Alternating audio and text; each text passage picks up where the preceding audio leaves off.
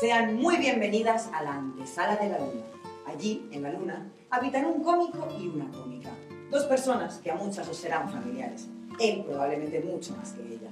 Se llaman Emma Cohen y Fernando Fernán Gómez. Actriz y actor, directora y director, escritora y escritor.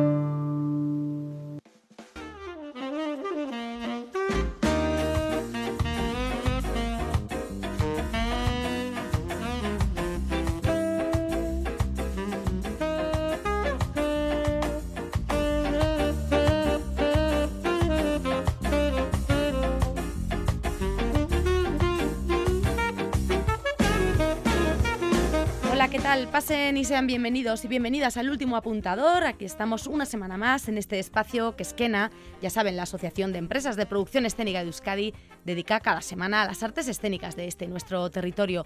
Tras el telón tenemos ya esperando a ilustres personajes protagonistas que se van a pasar por nuestro escenario esta semana. Abrirán el acto dos nombres propios, Ramón Marea y Elena Llanos, que hoy conforman nuestra sección Cruces y enseguida descubriremos el nexo que los une. Ya les adelanto que se trata de animales escénicos. Tras ellos, y sin dejar el mundo animal, se asoma un lince, el acrónimo del Laboratorio de Investigación y Creación Escénica que nos va a presentar Unai López de Armentia. Y terminaremos enfrentándonos ni más ni menos que a la bestia negra con su coreógrafa Rebeca Martín Tasis y la compositora Verónica R. Galán. Así que ya listos, prestos para comenzar eh, y subir ya el telón del último apuntador.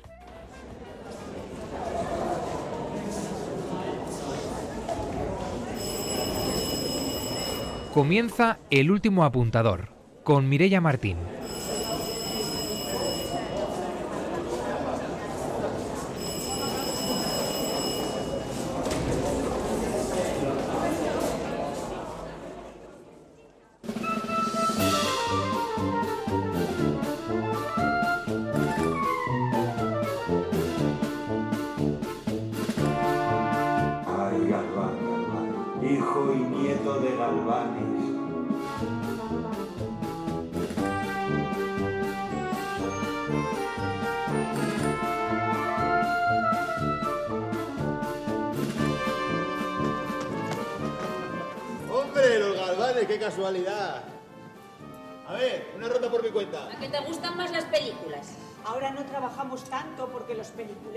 Pueblo en pueblo cada vez nos hacen más competencia.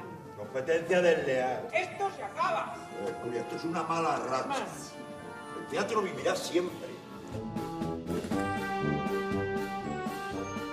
Por extraño que pueda parecerte, estos objetos aquí reunidos son el mapa de un fabuloso tesoro. Sí, un tesoro escondido. Vamos a intentar comenzar por un principio. No me digas que no hay nada más triste que lo tuyo.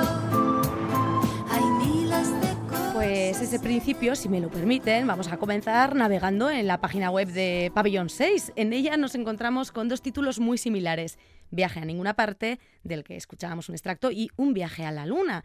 El primero, ese viaje a ninguna parte del que ya hablamos en el último apuntador en su día, va a pasar el testigo en las tablas de este laboratorio teatral de la calle Ribera de Deusto a un viaje a la luna. Y ambos trabajos tienen un nexo en forma de nombre propio, el, el gran Fernando Fernán Gómez, al que también escuchábamos. Ya por septiembre de 2021 hablábamos con Diego Pérez e Irene Bau sobre el viaje a ninguna parte y Diego nos comentaba lo especial de representar eh, este clásico sobre las tablas, por ejemplo, del teatro que lleva el nombre del autor, el Fernán Gómez eh, Centro Cultural de la Villa. Hoy recibimos a director, también actor protagonista del montaje, Ramón Marea. Muy buenas, Ramón. Muy buenas, Mireya. ¿Qué tal? Bueno, entiendo que no menos impactante sería para ti que incluso llegaste a trabajar con el propio Fernán Gómez. Eh, sí, tuve la oportunidad de, de estar como actor en, la última cosa que dirigió Fernando en teatro, que fue el, el, la segunda parte del Quijote, Vivir Cuerdo, Vivirlo como ni cuerdo.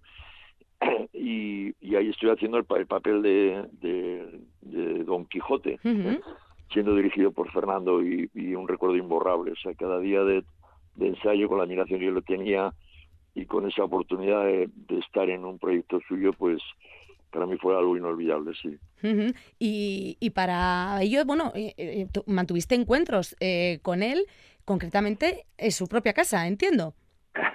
sí. Ujú. Eh, bueno, para elegir a ese actor que iba a hacer el, pues era una producción del Centro Dramático Nacional y el Ujú. Centro Dramático de Aragón recién creado, entonces, y eh, no, no dieron con el actor que, está, que estuviera disponible para hacer el, para hacer el personaje y eso me benefició mucho, como lo de las vedetes que se cae la vedete 1 y la vedete 2 hace su parte Sí. pues me tocó a mí seguramente lo que lo que fue eh, imposible hacer con otros actores, lo cual me favoreció de forma maravillosa. Me recibió en su casa con Emma Cohen y en su casa de la Luna, que eh, pues con todo lo que era especie de santuario y me regaló una tarde larguísima de conversaciones, de anécdotas, de divertimento y tal, donde al final de todo me pregunta, pero vamos a ver, Ramón, ¿pero ¿tú quieres hacer el Quijote?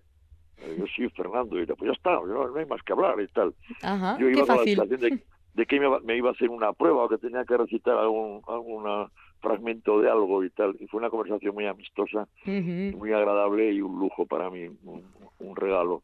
Esa casa que mencionas, precisamente ahora eh, llega a, a la tuya, llega a Pabellón 6. Esa luna nos la trae eh, la nieta precisamente de Fernando Fernán Gómez, que ha hecho un trabajo de documentación impresionante y que va a darnos a conocer ese espacio que para ella evidentemente es tan entrañable. Muy buenas, Elena Llanos. Hola, ¿qué tal? Buenas. Buenas. Bueno, pues lo- que decía eh, Ramón, ¿no? Eh, esa, esa casa, si no me equivoco, Luna, es un poco el, el centro de esta conferencia performativa que nos traes a Pabellón 6. Cuéntanos. Sí, es el centro, esa luna de la que hablaba, de la que hablaba Ramón, que decía que es como un poco un templo o algo así, y efectivamente tiene, tiene algo de eso. Y, y sí, la idea es trasladarla a- al escenario, en este caso de Pabellón 6, que estamos contentísimos y agradecidísimos a Ramón y a todos los demás del Pabellón 6, con mucha ilusión vamos a llevarlo allí. Y sí, la idea es trasladar allí el universo creativo de Fernando y de Emma, es de ambos, Que no es poco. y a través de, pues sí, a través de muchos materiales del- de, su archivo, de lo que han dejado aquí. Un archivo que además este verano se conocía que pasa a ser propiedad pública, ¿no? Gracias a esa compra que ha efectuado el Ministerio de Cultura y que Sí, conservará la mayormente Filmoteca. donación, pero Ujú. sí también parte compra. Y sí, la idea, siempre que me, cuando empecé yo a inventariar todo, Ujú. todo lo que me encontraba, siempre fue que fuera de acceso público en algún Ujú. momento, cuando estuviera todo inventariado. Y sí, ya por fin se ha concretado, así que cualquier persona que quiera ir, una vez que esté catalogado, se supone que cualquier persona puede acceder a estos materiales, que era el objetivo. Bueno, un trabajo arduo al que te sometiste, claro, eh, de buen grado entiendo, acompañada en Mm. gran parte del proceso por em- la propia Emma Cohen, ¿verdad? Sí, bueno, ella, digamos, ella me dio la, la llave, digamos, ¿no? Ella me dio acceso a este, a este archivo. eh, me- bueno, pues me, me hizo consciente de su existencia, digamos, pero ya todo el trabajo de inventariado fue cuando, cuando ella murió. O sea, cuando yo me quedo aquí, digamos, sola en este espacio, es cuando empieza ya la inmersión profunda en, en todo lo que había quedado. Y es ahí también cuando, bueno, pues cuando con- conozco a Ramón que quería hacer, que pues eso, que, me, que trae esta propuesta maravillosa de, de llevar el, el viaje a ninguna parte a las tablas. Eso es, ahí es cuando coincidís, ¿verdad, Ramón? Cuéntanos en ese rastreo de, de representación Sí. pues de, de esta obra. Eh, Fue así. Déjame que diga hola, El- hola Elena. Claro, por Hola, supuesto. Bueno, Ahí estáis eh, saludándoos, pero como decís, os conocéis y habéis coincidido ya en varias ocasiones. Sí, pero bueno, en aquel momento yo no, no, no sabía a quién dirigirme y tal. Había un proyecto que inicialmente iba a ser eh, Las bicicletas son para el verano, Ujú. como producción de Arriaga y que eh, eh, hablando con, con Arriaga y viendo la posibilidad del viaje a ninguna parte, lo que tenía de homenaje a la profesión, tal, de pronto, eh, pues venga, nos, nos, nos inclinamos sobre eso, pero había que saber quién tenía los derechos, con quién había que hablar, ¿no? Eh, a quién había que preguntarle si esto estaba disponible y tal. Y entonces fue un primer encuentro eh, por mail y tal, una primera correspondencia. Habría que decir en mis antecedentes que yo eh, pues, tenía la devoción por, por Fernando, por sus novelas, por había leído las biografías, eh, era, era, era fan y para mí todo fue muy estremecedor porque me estaba metiendo en un terreno que me, me ilusionaba mucho. Ujú. Elena nos lo puso muy fácil, enseguida hicimos contacto y enseguida eh, se puso en marcha el proyecto y nos vimos eh, ya en el estreno. Tal. Elena estuvo, estuvo en Bilbao y allí ya pues encontramos a alguien que tenía eso que suele pasar con algunas personas que tienen la sensación de conocerlas de antes o de conocerlas de siempre. Yo he de decir que eso lo recuerdo y lo alabo, que, que me fue, nos fue muy fácil entrar en ello. Claro, bueno, porque ¿Cómo lo me parecía tal cual, como dice Ramón, pero porque a mí me parecía una propuesta maravillosa, viniendo además de quien venía, y luego que también la idea es que, que estos materiales sigan vivos, ¿no? Que, que la obra que ha dejado una persona pueda conocerse. Entonces me parecía una propuesta estupenda. Y tratándose, celebrar. sobre todo, bueno, toda la obra, pero en concreto es que además este trabajo, ¿verdad? El viaje a ninguna parte, que precisamente hace ese homenaje a la profesión en sí, ¿no? Y a cómo era la vida de esa compañía Teatro Ambulante eh, que, que, bueno, que, Ramón tú conoces mm, de sobra porque de hecho, bueno, en tus inicios pues también fuisteis estos cómicos de la legua, ¿no? Que ibais, bueno, pues de pueblo en pueblo y, ahí seguimos, ¿no? De escenario en escenario, viajando. Sí, sí, eso sí, que, decir que en, en aquel momento eh, sí, el primer grupo que, que, que fuimos se llamaba así, Cómicos de la Legua, era nuestro nombre y teníamos esa especie de vocación del grupo itinerante que estaba fuera del centro de la ciudad, todo eso, forma parte de una, de una filosofía intencionada que era era una actitud ante el teatro y tal. Ahora sigue igual, con este punto de inseguridad, hay más plataformas, hay más proyectos, hay más tal, ya no viajas en un autobús de línea, viajas en, eh, o también, viajas en el AVE o viajas en un, en un avión, pero sigues teniendo la inseguridad de qué va a ser de mí el año que viene o a veces el mes que viene, ¿no? Entonces yo creo que es un oficio que está que ya forma parte de muchos elementos, el azar, la suerte, eh, la moda, eh, yo qué sé, eh, elementos que a veces no guardan, no tienen que ver directamente con el, la actriz, el actor o el escritor o tal, sino que son eh, otras cuestiones mucho más subjetivas. si, si este trabajo es un doble homenaje, como decíamos, tanto al propio Ferran Gómez como al teatro y a esa forma de vida, eh, también este viaje a la luna que nos propones, Elena, eh, sin duda que lo es, vamos, es un, homenaje casi literalmente ¿no? A, ambas personas que fueron tan importantes para ti, con las que tú pues creciste y te has ido empapando de todo ello y, y nos lo presentas. También está la película, ¿no? hemos escuchado un extracto Cuéntanos, mm. porque ha tenido mucha vida, ¿no? Este, eh, hay tanto archivo y tanta documentación que, claro, hay que sacarlo por todos los lados, ¿no? Eso es, eso es. Mi, mi idea inicial siempre fue hacer una película, que es, mm. bueno, lo que yo he intentado más hacer eh, antes, previamente, era dedicarme a cosas audiovisuales. Mm. Entonces, mi idea inicial siempre fue hacer una película y esto ya surge cuando está Emma viva. Pero ¿qué pasa? Que una vez que ya me quedo sola en la casa y empiezo a investigar en profundidad, está la cantidad de cosas y, es un archivo tan polifacético como eran ellos, mm. pues que su propia naturaleza de alguna manera me fue poseyendo a mí también y, iban saliendo otras cosas, iban, iban abriéndose otras vías posibles y entre ellas la de la de esto que empezó siendo una conferencia y ha acabado siendo una obra de teatro. O eso o eso pretendemos a ver qué les parece a Ramón y compañía cuando lleguemos allí. Pero se supone que lo es. Decía que perdón decía que os ceden el testigo porque es que el sábado 23 y el domingo 24 de septiembre es cuando un viaje a la luna va a estar presente en pabellón 6 para que la gente tome nota y el sábado a las 8 el domingo a las 7 pues puedan acompañarte a, ese viaje a la luna que, que nos propones ese homenaje tan, tan personal Elena Sí, sí, sí, por supuesto, y, ojalá vengan muchas personas a sumergirse en este viaje lunar, porque bueno, está, está lleno de, para mí me parece que hay joyas a compartir, no solo, no, es tanto una cuestión objetual, o te muestro esta carta, te muestro este documento, que tal. Para mí lo más, lo más importante, lo más bello es de alguna forma su forma de su forma de estar en el mundo, ¿no? Cómo, cómo decidieron comportarse en la vida, cómo se relacionaban con lo que tenían alrededor. Y, bueno, los materiales, digamos que están todos organizados en ese sentido, ¿no? Como un como si todos fuéramos ahí a ese sótano y empezáramos a sacar cosas de los baúles, cosas que de alguna manera nos resonaran y nos trajeran algo para el presente en el que estamos. Algo. En el caso de Fernán Mm. Gómez, además, lo de resonar, en, eh, vamos, eh, en toda regla, ¿no? Con esa, con esa voz con mayúsculas. Con ese vozarrón. Desde luego. Bueno, no estás para hablar tú tampoco, ¿eh?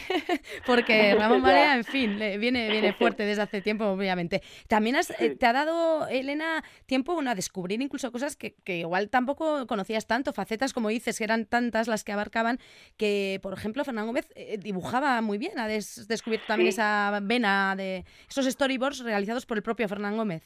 Eso, eso para mí fue una de las grandes sorpresas de, Sí. de lo que me fui encontrando. Que bueno, él lo hacía porque le gustaba dibujar y ya está. Y de hecho, en algunas, luego en algo que encontré leí que, que incluso algunos los realizaba a posteriori. O sea, muchos eran como herramienta de trabajo para hacer una película, que los haces primero para tener los, los tiros de cámara y demás, pero que algunos los, los, los dibujaba después de haber rodado, porque, le, porque disfrutaba de ello, ¿no? Entonces ha quedado toda una serie de storyboards de películas, algunas de las cuales no han llegado ni a rodarse, pero están los storyboards, que bueno, que es un material muy, muy rico y muy, que genera, dispara mucho la imaginación, porque al final te están abriendo ahí unos mundos muy desconocidos, ¿no? Del autor. Mira, hablando de imaginación, y antes mencionabas, eh, Ramón, esa película que os unió. Tengo un extracto de aquel vivir loco, morir cuerdo. Vamos a escucharte en el papel de Ah, Quijote. Mira. juicio está libre de las sombras caliginosas de la ignorancia que sobre él me pusieron mi amarga y continua lectura de los detestables libros de caballerías. Ya conozco sus disparates y sus embelecos y no me pesa sino que este desengaño ha llegado tan tarde que no me deja tiempo para hacer alguna reparación leyendo otros.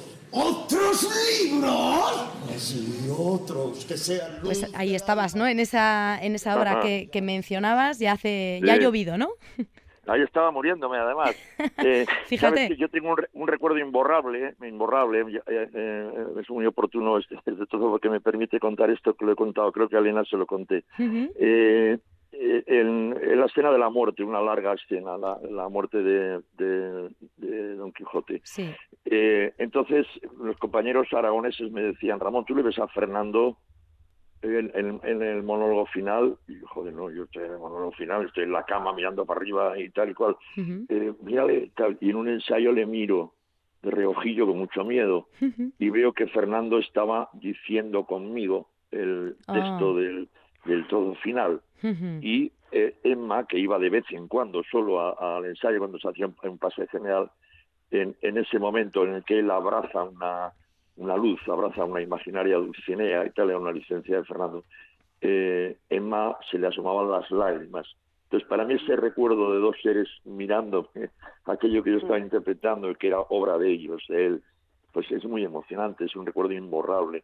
Y eso Mm. sucedía en esta escena final de la muerte de, de Alonso Fíjate, Quijano. absolutamente. Pues gracias Sí. por compartirlo. Que sí, que entrañable, sin duda, ¿no? Una, una Sí, pedazo de la historia eh, guardado ahí en tu memoria. Sí, sí, yo tengo la imagen esa eh, inolvidable.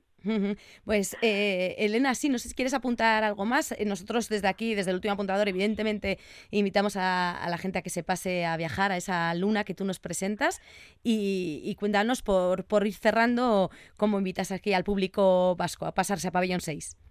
Bueno, primero invitaría a que si todavía no han ido a ver el viaje a ninguna parte, vayan a verlo, que todavía quedan algunas. Eh, y luego, pues que creo que para es un, es un buen cierre para ese viaje a ninguna parte, pasarse por este otro viaje a la Luna, donde de alguna manera, bueno, pues van a, bueno, van a asistir al proceso creativo de, de estos dos, de estas dos grandes mentes que, decidieron unirse durante 37 años de, de sus vidas, de estas mentes libres. Así que nada, invito a, a todo el mundo que quiera pasarse por ahí y de nuevo mil gracias a Ramón y todo el equipo de Pabellón 6 porque estamos muy ilusionadas. Bueno, eh, ti, seguiremos, Elena. seguiremos sabiendo de, de ti porque este eh, trabajo tan arduo de documentación y todo lo que tienes ahí, como dices, va a dar para mucho. Así que seguro que seguimos viendo la, la vida de Emma y de Fernando a través de tus ojos, que bueno, que es, que es maravilloso, claro.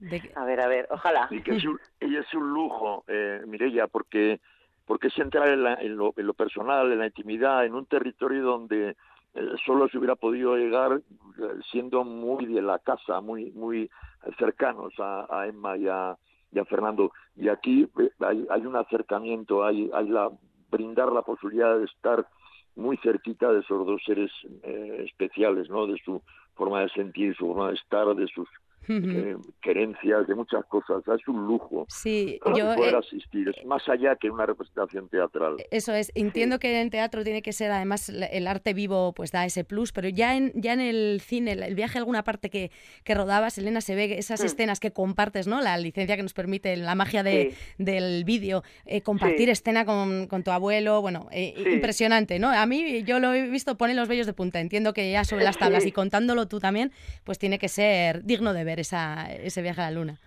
Pues mil gracias de verdad por la posibilidad además de hablar de esto, o sea que espero veros a todas por allí. Perfecto. Y antes de despedirnos, Ramón, y hablando también del cine, últimamente eh, te hemos visto en un corto que tiene un sentido también especial, ¿no? El acogimiento familiar está de fondo. Eh, ah, eh, si nos quieres hacer un apunte, no sé, de, este trabajo, que entiendo que es también... A ver, eso fue, sí, muy rápidamente. Es, una cosa que, que una gente que lleva tiempo trabajando en torno a, las acogidas, eh, pero casi acogidas profesionalizadas. Eh, es decir, eh, cómo este mundo de la acogida de, de, personas jóvenes con problemas de, desestructuración, bueno, muchos, problemas, cómo hay una gente empeñada en que este concepto de la acogida vaya mucho más allá, sea casi una, una cosa profesionalizada. Es decir, eh, eh, se acumulan, este, o sea, no es una adopción, se acumulan esta cosa de la acogida,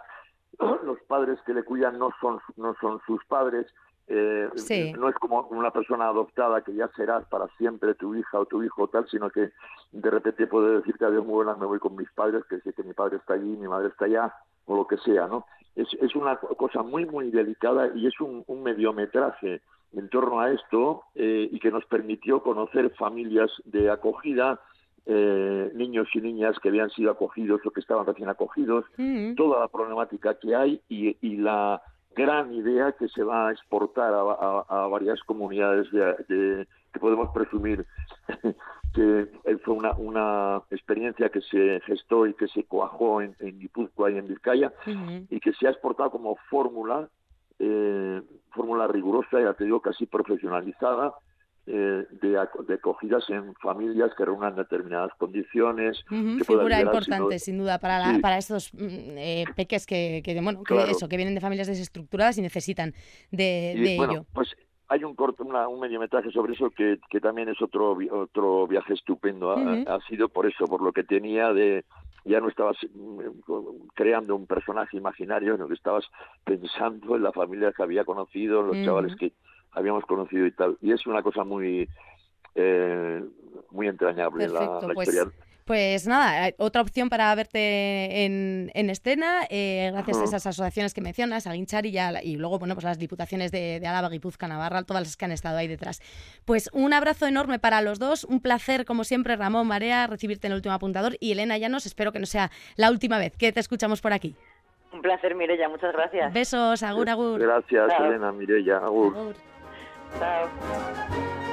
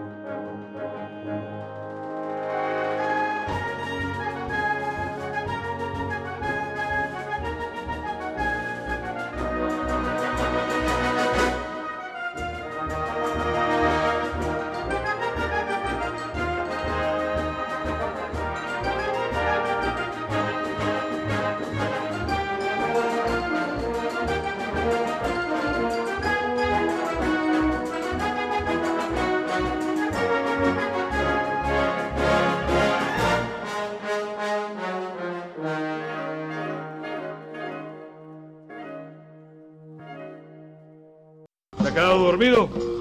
Muy animal no le gusta el teatro. Quédate a dormir. ¿Qué es la vida? ¿Una ilusión? ¿Una sombra? ¿Una ficción? Por favor, déjame dormir. Que toda la vida es sueño. Y los sueños, sueños son. Calderón. El último apuntador. El programa de hoy es para gente como tú y como yo. En Radio Vitoria y Radio Euskadi.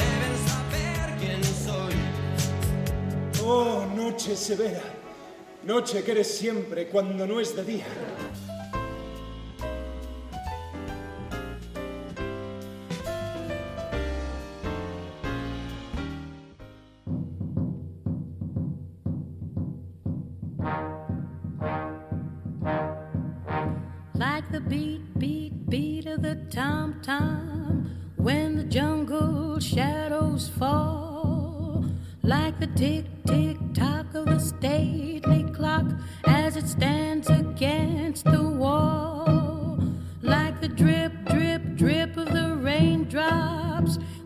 Summer shower is through.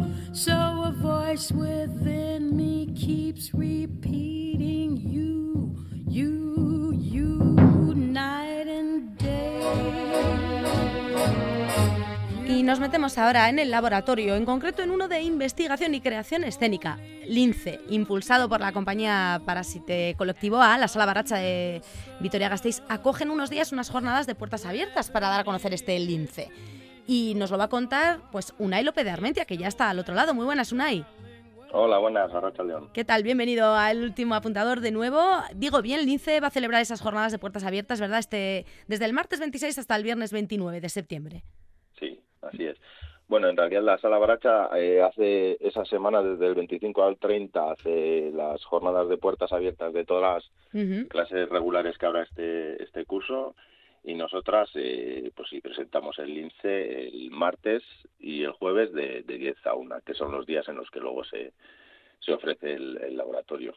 Ajá, un laboratorio que tiene como objetivo investigar, experimentar ¿no? en lo escénico y que cuéntanos, porque claro, está dirigido realmente a, a gente profesionalizada, Di- dinos. Sí, bueno, a ver, el, el lince comenzó, que no se llamaba lince por aquel entonces, comenzó en... Era un gatito. 2014. Sí, eso. Era un gato de casa. Eh, y empezamos y desde Parasite, cuando ya abrimos Baracha, era un espacio donde nosotros compartíamos un poco nuestra práctica con, con un grupo de personas y eso ya llevamos, bueno, van a ser, no sé, siete, ocho, nueve años, no sé. Y, y bueno, siempre pues eso era era un espacio donde nosotros queríamos, nosotros sabíamos que como compañía siempre pues necesitamos, estamos investigando, creando, tengamos o no espectáculos o un proyecto específico o una obra que estemos desarrollando, siempre pues eh, usábamos el espacio en la sala baracha para, para seguir investigando y, y, y eso y creando.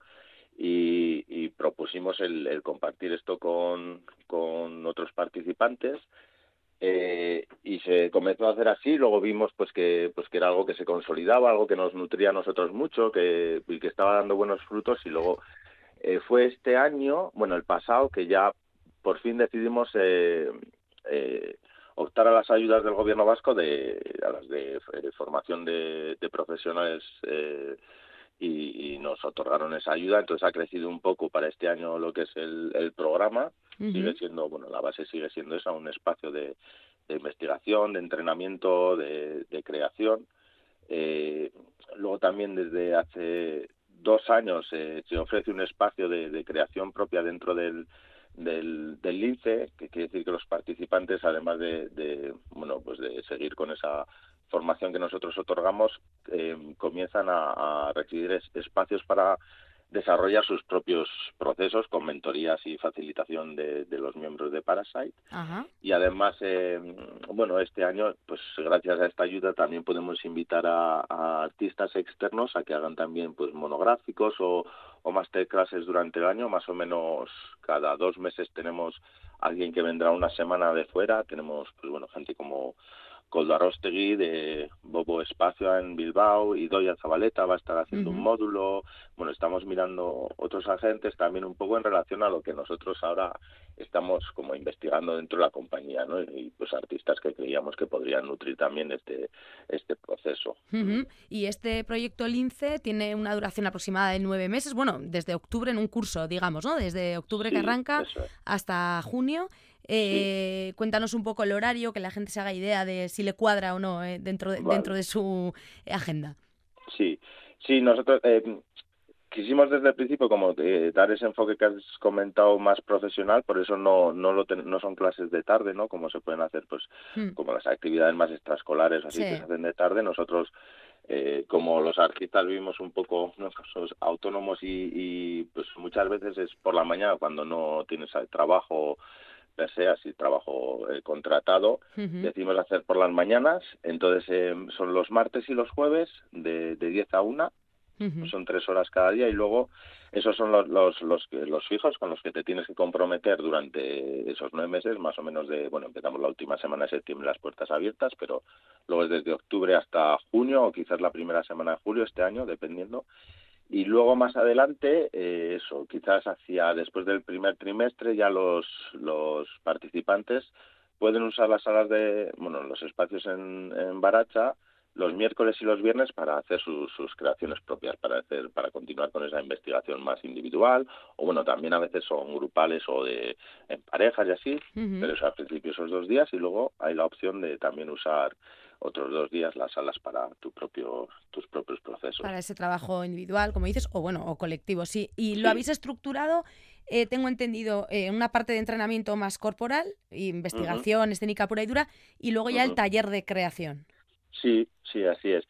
En realidad, en, lo intentamos, yo creo que para, los artistas, o por lo menos en el mundo del teatro, esa, esa cuestión de, de, de intentar no separar también lo que es el entrenamiento, la investigación corporal y, lo que es ya la creación en sí.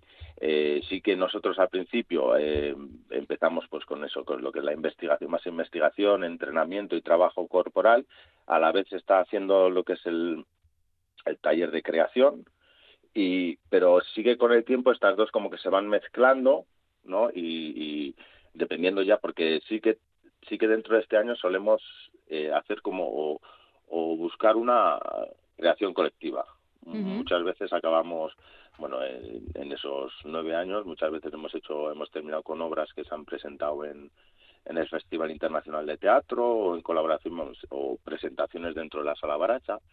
Entonces sí que pues el entrenamiento y lo que es el, el, laboratorio más, eh, más de creación, pues al principio como que son dos ramas que separadas, pero luego como se van uniendo. Y así también es como de alguna manera eh, dar bueno, dar esa experiencia a los participantes de cómo, cómo es un proceso de creación eh, desde el inicio, desde lo que es más investigación teórico-práctica en, en áreas que no son necesariamente teatrales, ¿no? Pero que pueden ser más temáticas, conceptuales y demás, cómo eso lo llevamos al cuerpo y cómo de ahí empiezan a surgir materiales escénicos y cómo terminas con una producción, que es también pues la oportunidad de, de, ver ese, ese ciclo en, en un año y terminar con lo que es con solemos, bueno, ha habido ha habido de todo, hemos hecho desde eso, desde piezas que han que han la primera fue la primera pieza que producimos dentro del laboratorio fue Bici, que era una obra una obra escénica itinerante, inmersiva y multidisciplinar que ocurrió en la sala Baracha, pero por toda la sala y fue dentro del, del Festival Internacional de, de Teatro de, de Vitoria. Luego hicimos una obra una obra escénica por las calles, por el casco viejo, que era una una obra de co-creación con el barrio de, del Casco Viejo y en colaboración con Montermoso y era itinerante por la calle, terminaba en Montermoso con una exposición. Eh, sí, también hemos sacado lo que es el laboratorio, la producción que hicimos con el laboratorio a, dentro del Festival de Teatro de Gasteiz a, a bueno, a uno de los teatros eh, pues ha habido bueno pues eso nueve diferentes producciones que al final sí que el año pasado también ya hicimos algo que era un trabajo un poco más de mediación con el barrio de Coronación eh, que, que bueno usamos materiales que recogíamos también por el barrio para para introducirlos dentro del trabajo escénico que estábamos haciendo en el laboratorio y culminamos con una pieza también itinerante pero por las calles del barrio de, de Rota de Rota Sahara de, de coronación y también colaboración con los 25 con el 25 aniversario del Centro Cívico de Aldave. Sí. Dependiendo del grupo, claro, pues eh, surgen unos trabajos u otros, ¿no? Hay una multidisciplina, ¿no? La gente que se apunte, lo que vayan trabajando y luego veremos por dónde va saliendo eh, el, trabajo final. Que eh, entiendo que cual lince, ¿no? Que se aproxime sigilosamente a, a, su pieza, también los artistas van a poder mostrar esos trabajos al público a final de curso. O... Más, dicen los trabajos que, que crean más individualmente. Eso es. Sí, Sí, eh, como has dicho también depende mucho de los intereses personales de los participantes. Y por ejemplo, el año pasado, no el anterior, sí que fue la, la cuando la culminación a finales de junio, lo que lo que fue una exposición de, de todos los trabajos individuales que habían creado, porque sí que ese grupo era gente con muchas inquietudes personales que sí que querían, traían como esa, esas ganas de crear algo desde sus, desde sus, eh, pues esas inquietudes y se, y se mostraron, eh, pues no sé si eran ocho piezas individuales que sí que tenían un contexto que, pues, pues como también hay mucho trabajo colectivo, pues que había como un contexto artístico que las unía, pero, pero fue una muestra de, de procesos individuales. Lo, también lo que ha ocurrido varios años que esos procesos individuales que la gente ha desarrollado durante ese proceso del lince eh, se, han, se han hecho obras obras profesionales que se están girando así porque bueno eso también es como dentro del lince como que es una una rama que, que intentamos empujar ya que está en la sala baracha que es pues, bueno como es un entorno bastante profesional y como que es como una lanzadera también para gente que, aunque pone profesionales, si los profesionales vienen más a investigar, ya saben, ya conocen el mundo profesional, pero hay gente que pues está en ese mundo entre la materia y lo profesional y, muchas veces ha surgido pues que de aquí han, han surgido compañías, han creado compañías como Arrosbola o Nisune o, o, gente que ha, que ha culminado con, con obras que luego se han, se han estado eh, girando. sí, que encuentran ahí su espacio de exhibición ¿no? y que luego, bueno, pues que ya nacen y luego tienen su propia vida. Pero bueno, para, mm, eso también está, como dices, la, la Sala Baracha o, proyectos como este de Parasite Colectivo A. Lince, recordemos, eh, un, proyecto de investigación y creación escénica que si alguien necesita más datos, pues se puede asomar por ahí por la Sala Baracha esa semana del 25 al 30 y tomar eh, notas. Y luego, pues las puertas abiertas en concreto del martes 26 al viernes 29. Unai López de Armentia, pues muchísimas gracias por la información. Ahí está ese lince puesto aquí sobre la mesa del último apuntador y que vaya bien el nuevo curso. Pues muchas gracias, Mili. Venga, un abrazo. Agur. El teatro del aire. ¿El teatro es una gran pregunta o son una pregunta que te lleva a otra pregunta? Ser o no ser, esta es la cuestión. ¿Sentir terror a los anatemas? ¿Preferir las calumnias a los poemas? ¿Coleccionar medallas? ¿Urdir falacias? No, gracias. No, gracias. No, gracias. Por eso se ha acabado la función. El último apuntador, en Radio Vitoria y Radio Euskadi.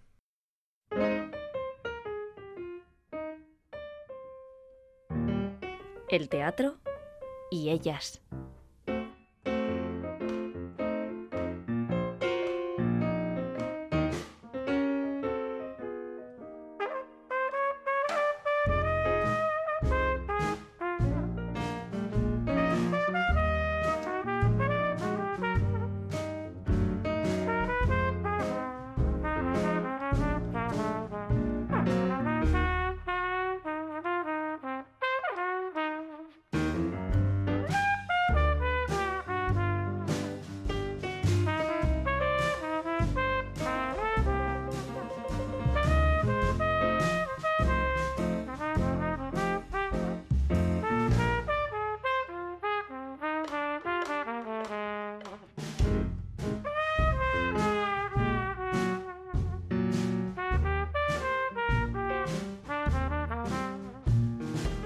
Centramos ahora en un proyecto de intercambio cultural a través de las artes escénicas entre varias comunidades, Galicia, Asturias, Cantabria, Euskadi y Navarra. Hablamos de Camino Escena Norte, que este 2023, como decimos, incluye a la vecina Navarra. El proyecto, promovido por varias asociaciones, entre las que se encuentra Esquena, tiene preparada una intensa programación de actividades, 60 eh, sedes de esas cinco comunidades que he mencionado, espectáculos, encuentros, talleres, acciones de formación también o estancias de creación artística van a tener lugar y hoy el último apuntador hace una parada en ese camino. Nos detenemos en concreto en una producción que recala en Arrobia el sábado 23 de septiembre a las 7 de la tarde. La compañía de danza gijonesa Proyecto Piloto es quien nos lo trae. Eh, estrenaban hace un año la producción La Bestia Negra y es una obra que, bueno, ya, ya les ha traído más que una alegría en forma de premio, en concreto el Premio Jovellanos 2022 a la producción escénica y otro al mejor espacio sonoro y mejor iluminación, los premios O. Tenemos al otro lado a una de sus componentes y coreógrafa, Rebeca Martín Tasis, muy buenas. Hola, muy buenas. ¿Qué tal? Bienvenida al último apuntador. Rebeca. Encantada de estar. y también está Verónica R. Galán, que se encarga además de ese, ese espacio sonoro, así que hay que felicitarla antes de saludarla incluso. Verónica, muy buenas. Hola, buenas, qué. Y eso, Sorionak, por lo que te toca, porque entendemos que ese premio que mencionaba, eh, premios O, ¿no? 2023, del mejor espacio sonoro y mejor iluminación, pues algo tendrá que decir la compositora e intérprete musical, Verónica. Sí, sí, la verdad que sí. Bueno, muy agradecida, la verdad, por, por la mención y, y sobre todo, bueno, por, por el privilegio de poder formar parte de este proyecto y dar vida en forma de música a esta historia tan, tan potente y tan necesaria. Hablamos de, de la bestia negra. eh, eh, para centrarnos, quizás, si, si queréis, nos dais unas pinceladas primero de vuestra compañía, Proyecto Piloto, que, que formáis allá por 2007, ¿no? Eh, Rebeca, cuéntanos eh, eh, cómo la describís y, y a qué os habéis estado dedicando durante todos estos años. Mira, la compañía surge en 2007 Sí. entre una chica, que, Mariate García, que tiene la compañía conmigo hasta ahora. Ella este, estudiamos juntas, ella residía en Asturias, yo en Barcelona, y empezamos poquitito a poco a hacer proyectos conjuntos, así en, en un tiempo más dilatado, porque vivíamos en comunidades autónomas diferentes, y luego poco a poco la fuimos consolidando. Yo me vine a Asturias y empezamos a hacer proyectos pues ya más más, más focalizados en la danza contemporánea y multidisciplinar, pero ya con un ritmo pues más normal de compañía profesional. Antes era un poco más de laboratorio, de, de buscar, de jugar cuando nos juntábamos, salían cosas a veces. Y luego ya, pues allá desde el 2012 o así que yo me eh, establezco en Asturias, ya empezamos a hacer proyectos pues más, ya más, no, no más serios, pero sí más como que más contundentes y, y- y más de pararnos, estudiar, eh, focalizar y desarrollar. Ujú. Y tanto que, por ejemplo, habéis estudiado para este del que hablábamos, La Bestia Negra, que trata, eh, bueno, pues un tema arduo que, que tocó a miles de mujeres eh, allá por finales del siglo XIX. Eh, se centra un poco en la histeria, ¿no? Eh, es una, una palabra y- eh, que, que escuchamos habitualmente, ¿no? Eh, que eres una histérica, ya está como tra- traída al terreno mm, coloquial, pero claro, la histeria, en fin, tiene, tiene mucha historia detrás y en ella os habéis documentado. Creo que tú en concreto, Rebeca, con, a partir de un libro. Sí, bueno, yo, yo conozco la histeria ya hace muchos años y la relaciono bastante con la danza por el trabajo del cuerpo de la, de la histérica en sí. Y ya con hace bastantes años empezamos a, a focalizar un poco sobre el libro, pero nunca le había prestado la atención suficiente, bueno, la atención sí, pero nunca me había parado a hacer una pieza sobre él. Habíamos hecho pequeños estudios, pequeñas piecitas, eh, pequeñas performances, pequeñas investigaciones. Y el año pasado, eh, pues coincidí con el equipo que coincidí y se lo propuse y ahí ya nos metimos a... Hablamos de la invención de la histeria de Didi Huberman, Sí, de ¿verdad? Didi Huberman. Eso Mm. es. Y, mm, y bueno, este libro describe esos ataques de histeria en cuatro fases. Vosotros, a partir de esas fases, creo que habéis construido una coreografía. Eh, luego entra en juego también la, la música, como mencionábamos, a cargo de Verónica, y, y también danza. Eh, Verónica, no sé cómo, cómo describes, porque es un proyecto, por lo que veo, pues multidisciplinar, con la, con la danza ahí de fondo, pero que todas esas artes que, conf- que conjuga están bien presentes, también llevando la temática del trabajo.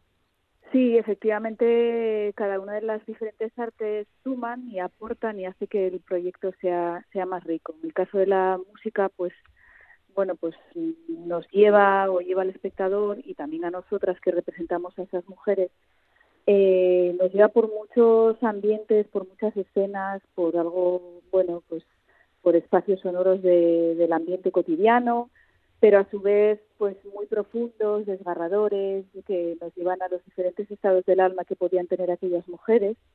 También nos traslada a nuestra infancia, a la, a la ingenuidad y frescura de todas las niñas interiores que tenemos dentro y, y también a lo más profundo, desgarrador y doloroso que puede ser sentir pues esos ataques que podían experimentar aquellas mujeres. Así que es todo un viaje de empatía, de dar valor a- y de ponernos en, en la piel de, aquellas mujeres. La música acompaña y, y bueno, y, y es un elemento más.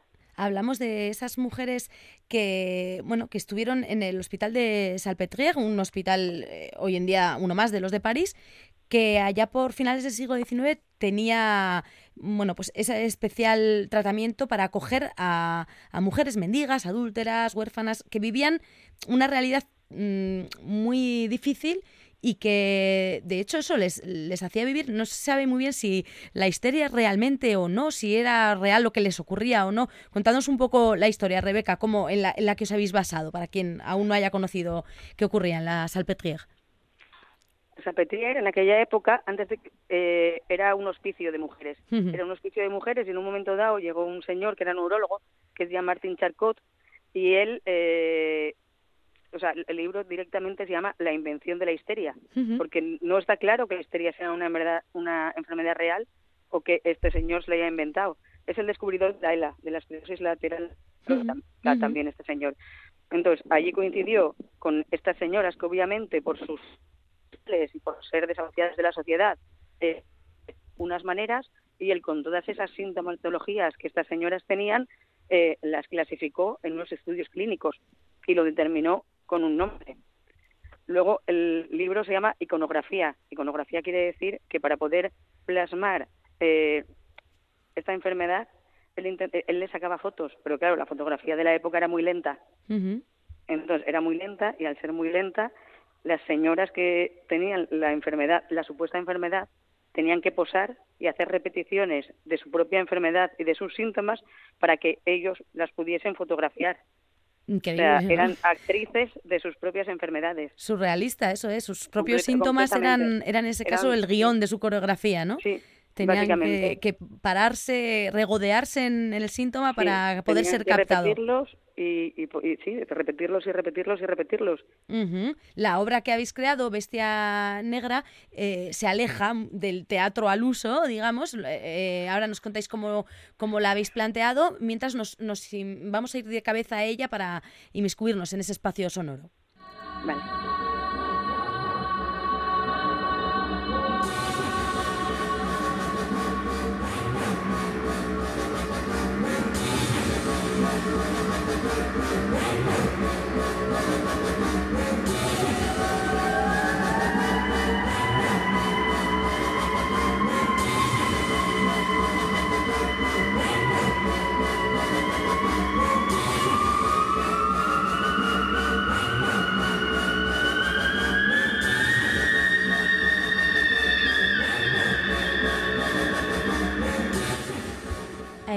Bajo esa capa musical se mueven eh, las intérpretes que en este caso además no hemos mencionado. Una de ellas eres tú, ¿no, Rebeca? Y cuéntanos quiénes te acompañan en escena.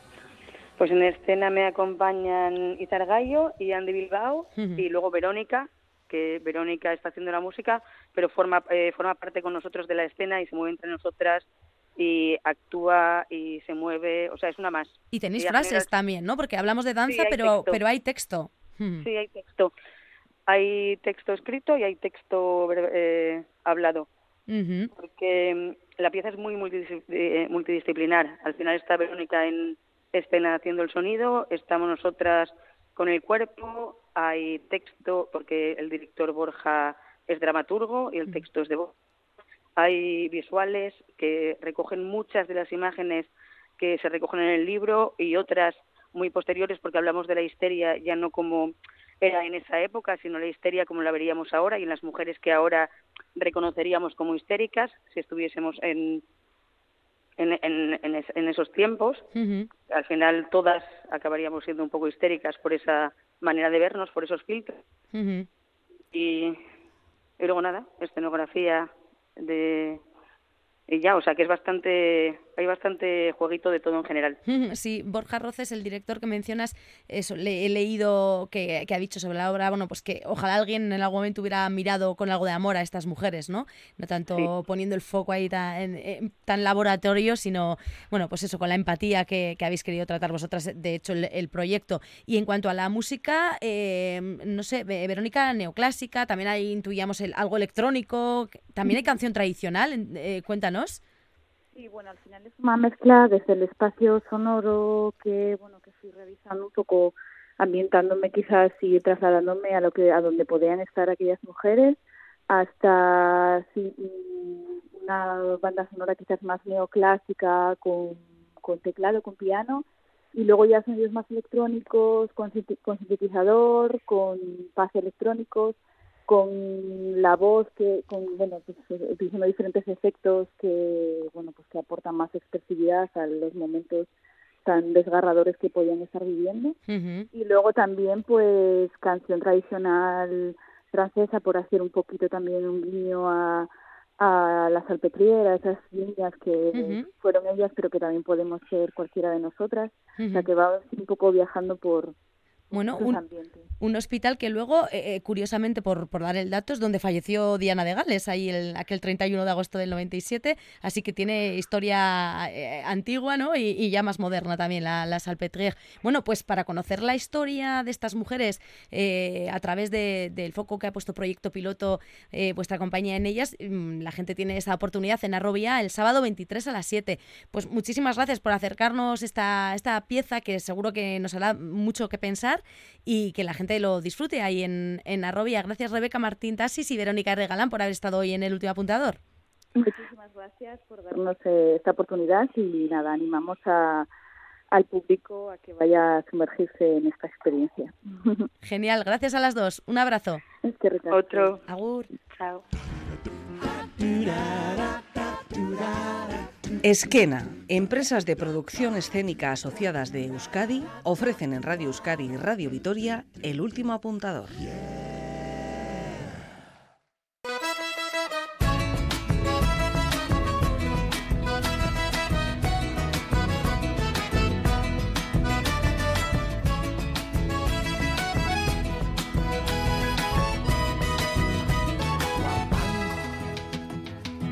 Hasta aquí llega hoy nuestra cita con las y los profesionales de las artes escénicas. Muchísimas gracias por habernos acompañado. Gracias sobre todo a Ramón, Elena, Unai, Rebeca y Verónica por haber puesto hoy voz a El Último Apuntador.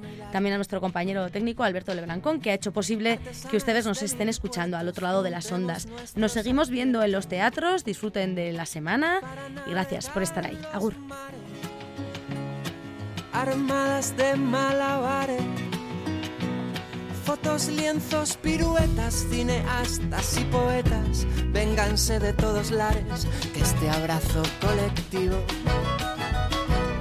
sea inspiración constante, subversiva, diletante. La pluma de lo que escribo y es preciso ya que vivo, que trace un verso espejo de tanta gente que no se creyó la historia y convierte en la memoria en un arma del presente. Que nadie te apague el vuelo, que nada te ate a la silla, que no pisen tu semilla, que no te ciegue el señuelo, que no piques el anzuelo, puedas explorar tus dones, que todo el campo lo hasta que para que cada minuto parezca que son